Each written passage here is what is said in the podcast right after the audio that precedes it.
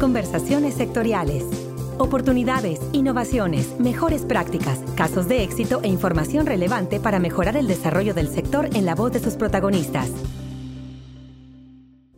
Bienvenidos a una nueva emisión de Conversaciones Sectoriales, el podcast de FIRA. Les saludamos como siempre con el deseo de que se mantengan protegidos, saludables y con el ánimo arriba para seguir navegando día a día en este año histórico del contexto sanitario que nos está tocando vivir. Y bueno, pues en esta emisión queremos compartirte una gran entrevista con la representante en México del Programa de las Naciones Unidas para el Medio Ambiente. Ella es Dolores Barrientos Alemán, licenciada en Economía por el Tecnológico de Monterrey, maestra en Administración Pública por la Escuela de Gobierno John F. Kennedy de la Universidad de Harvard y experta en economía verde y cambio climático, con quien vamos a platicar sobre la Agenda 2030 del Desarrollo Sostenible, en donde FIRA coincide con la mayoría de los objetivos de esta agenda. Así que, Dolores Barrientos, es un gusto para nosotros compartir esta charla con una persona de tu experiencia y nivel directivo aquí en el podcast de FIRA. Muchas gracias, Cecilia. Gracias por la invitación de FIRA para poder tener este espacio de conversación. Dolores, me parece que aún y cuando este tema del desarrollo sostenible se viene impulsando de manera muy importante desde hace varios años, pues no todos sabemos o tenemos claro de dónde vienen estos objetivos de desarrollo sostenible.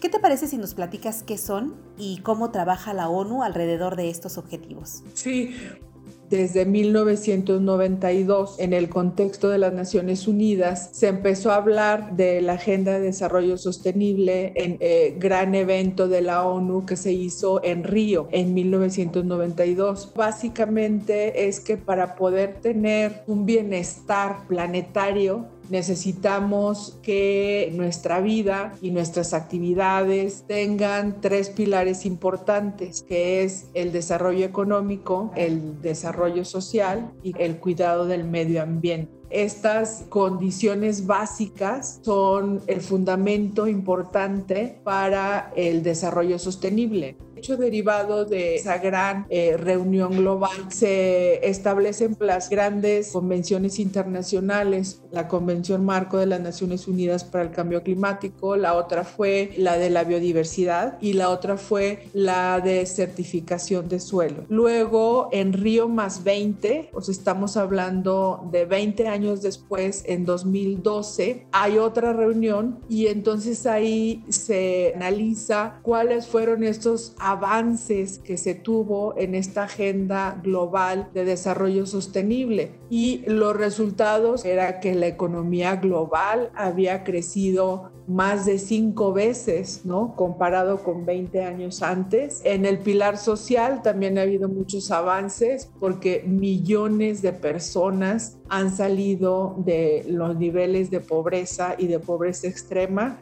pero el tercer pilar, el pilar ambiental, no presentaba avances y había dos temas de una alarma fundamental. Uno era que en ese análisis de 20 años estábamos degradando ya el 60% de los ecosistemas del planeta.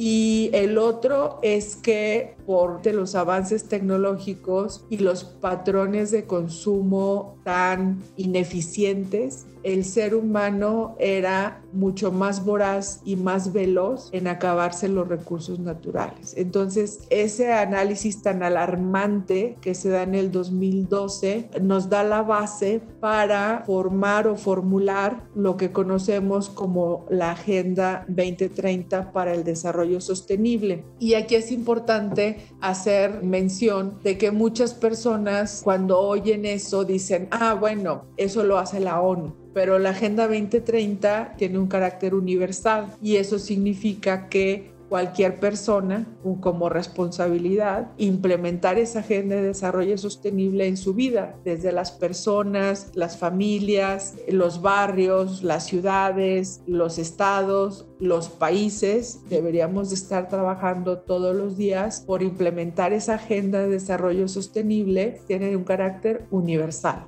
¿Y cómo es que los países, las instituciones y organizaciones en el mundo, y bueno, en especial en México, pueden trabajar o coordinarse para impulsar y sumar a estos objetivos de desarrollo sostenible?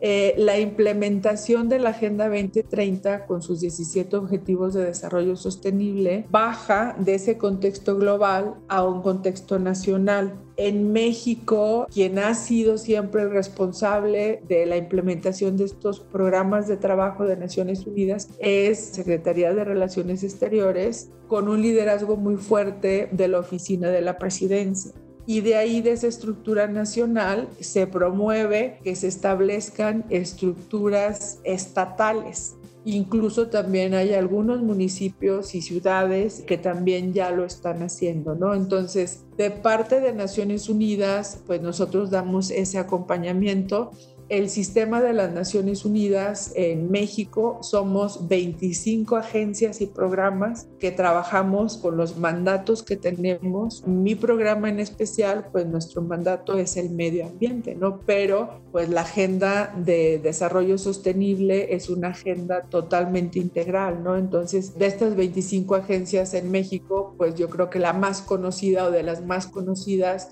es UNICEF, que se refiere a toda esta agenda de protección a la infancia, ¿no? o el programa de las Naciones Unidas para el Desarrollo, ¿no? el PNUD, o la alta comisionada de las Naciones Unidas para los Derechos Humanos, o está la oficina de ACNUR, que es la oficina de refugiados, o está FAO, que se refiere mucho a lo que hace FIRA, ¿no? que es eh, alimentación y agricultura. Podemos hablar de todas esas 25 agencias y organizaciones y programas de las Naciones Unidas que cada una de nosotros tenemos un mandato específico, pero que al mismo tiempo la Agenda 2030 nos reúne en una gran meta que engloba todo lo que nosotros estamos haciendo. Me parece de repente que decir 2030 parecía muy lejano y 2030 está eh, a la vuelta de la esquina, son 10 años. ¿Qué parte de las actividades que impulsa el programa de Naciones Unidas para el Medio Ambiente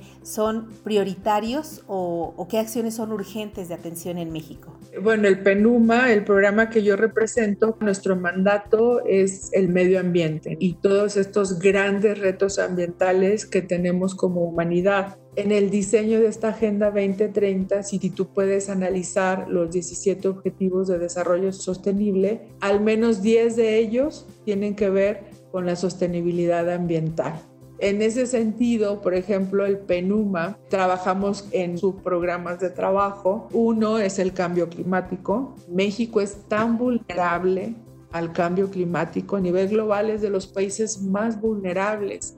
Y nuestra conversación con todos los actores económicos en el país es hacerlos entender que si no ponen en el centro de sus decisiones económicas y políticas el cambio climático, estamos siendo cada vez más vulnerables a él, porque el cambio climático, su efecto neto es que en muchas regiones vaya a existir una escasez de agua. En México, el 80% del agua dulce, el gran consumidor de esa agua es el sector agrícola.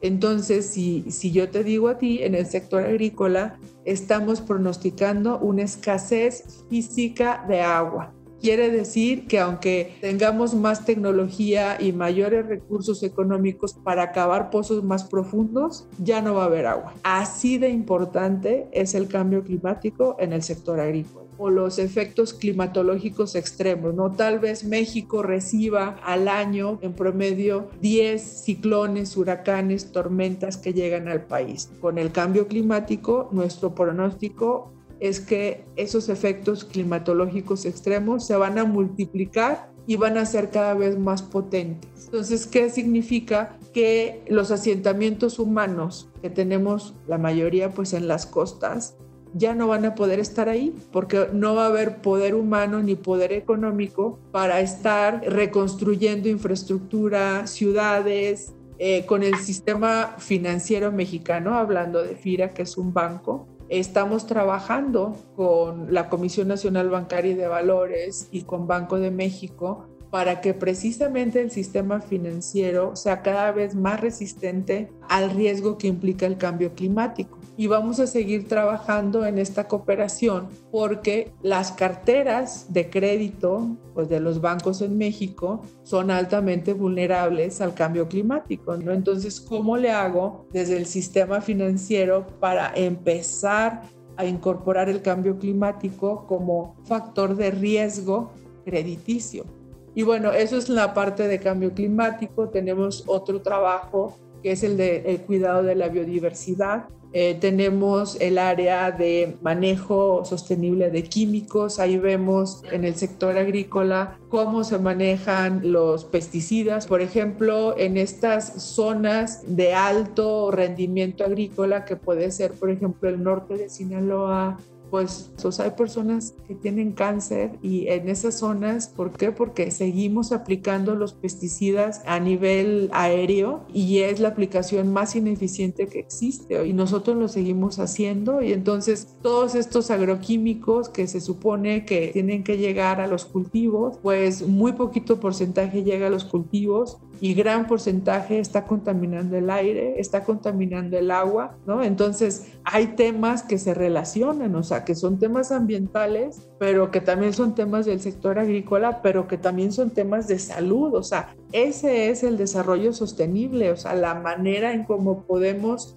enfrentar estas problemáticas de una manera integral y bueno, el otro tema es el tema del uso eficiente y el consumo responsable, ¿no? Y cómo como especie somos como una plaga, porque cada vez más nos estamos acabando los recursos de una manera muy rápida y eso tiene que ver con los patrones de nuestro consumo, ¿no? Y yo creo que COVID y este aislamiento social nos está dando lecciones muy importantes para ser mejores consumidores, para ser mejores sociedades. Estamos desperdiciando más del 30% de los alimentos, ¿no? Y bueno, y este desperdicio viene desde la cosecha, el transporte, el procesamiento de estos productos agrícolas, la elaboración a productos procesados y luego ya que llega a nuestras mesas, nosotros agarramos, tiramos el 30% de nuestra comida. Y cuando hacemos eso, estamos tirando animales y plantas, pues seguimos cortando selvas y bosques para sembrar alimentos o poner a pastar animales. Es bien delicado eh, el tema agrícola y el sistema alimenticio. Juega un papel súper importante en la preservación porque ya es un tema súper urgente. Entonces, por eso FIRA y el sector agrícola tienen que ser y son, porque a mí me consta que FIRA tiene una agenda de sustentabilidad desde hace muchos años, porque he tocado trabajar con FIRA desde hace más de 10 años y la importancia que tiene el sector agrícola en poder contribuir a esa gran agenda climática y gran agenda ambiental es bien importante. La verdad es que veo que hay muchísimas cosas que pudiéramos platicar eh, al respecto. Una con la que me quedo y me preocupa mucho pues es el cambio cultural, el cambio de hábitos en las personas para que podamos seguir empujando esta Agenda 2030. Pero por último, Dolores, en este conocimiento que tienes de FIRA, ¿qué acciones crees que pudiéramos desarrollar de manera conjunta con FIRA para poder impulsar esta parte de minimizar los efectos del cambio climático?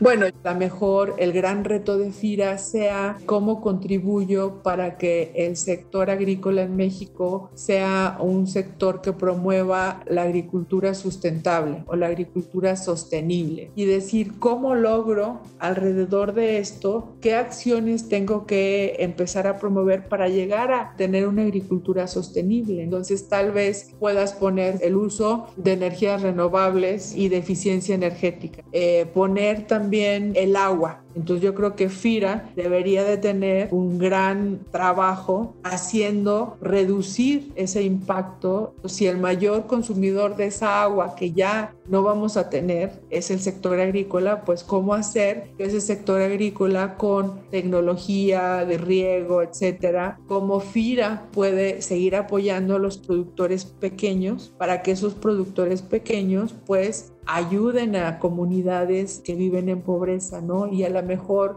seguir construyendo esas cadenas de valor que se necesitan, ¿no? ¿Cómo puedes empoderar a las mujeres, ¿no? En el sector agrícola, que pues también son agentes de cambio y son muy importantes, pero desafortunadamente les falta visibilidad, les falta empoderamiento, les falta participación en las actividades económicas, propiedad de la tierra, etcétera, etcétera. Entonces, la actividad que desarrolla FIRA en el país como la institución más importante en el financiamiento del sector agrícola, sí, porque no hay otra institución más grande que ustedes es bien importante para el desarrollo sostenible. Eh, hace aproximadamente ocho años tuvimos una cooperación muy estrecha con FIRA y establecimos una cooperación de capacitación precisamente en cambio climático y entonces nuestros consultores de Penuma estuvieron visitando muchas direcciones regionales y estuvieron dando talleres de capacitación en cambio climático. Entonces, y ahora que estamos cada vez más normalizando el contacto a través través de webinars, pues todavía es mucho más fácil que podamos, que podamos dar este tipo de cooperación a todos los equipos y las oficinas de FIRA, que bueno, yo reconozco que es gente muy comprometida, es gente que es reconocida en todos los estados por su gran labor, ¿no? De apoyar al sector y de estar siempre promoviendo un financiamiento hacia el sector agropecuario en México. Bueno, pues Dolores Barrientos, representante del Programa de Naciones Unidas para el Medio Ambiente en México,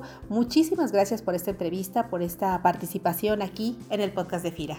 Muchas gracias a ustedes, un gusto. Y como cada semana, ya saben que les invitamos también a que nos retroalimenten con sus likes, comentarios y sugerencias desde las páginas de Facebook, Twitter y LinkedIn en FIRA para que nos comenten sobre el tema de esta emisión y también sobre qué temas les gustaría escuchar en el podcast. No olviden que compartiendo el podcast de FIRA en sus redes sociales, nuestra institución cobra mayor visibilidad para llegar a quien está buscando una oportunidad de negocios con FIRA. Se despide de ustedes Cecilia Arista y en la producción Axel Escutia deseando como siempre para todos una excelente semana de actividades. Hasta la próxima conversación. Este podcast es una producción de la Subdirección de Promoción de Productos y Servicios de FIRA.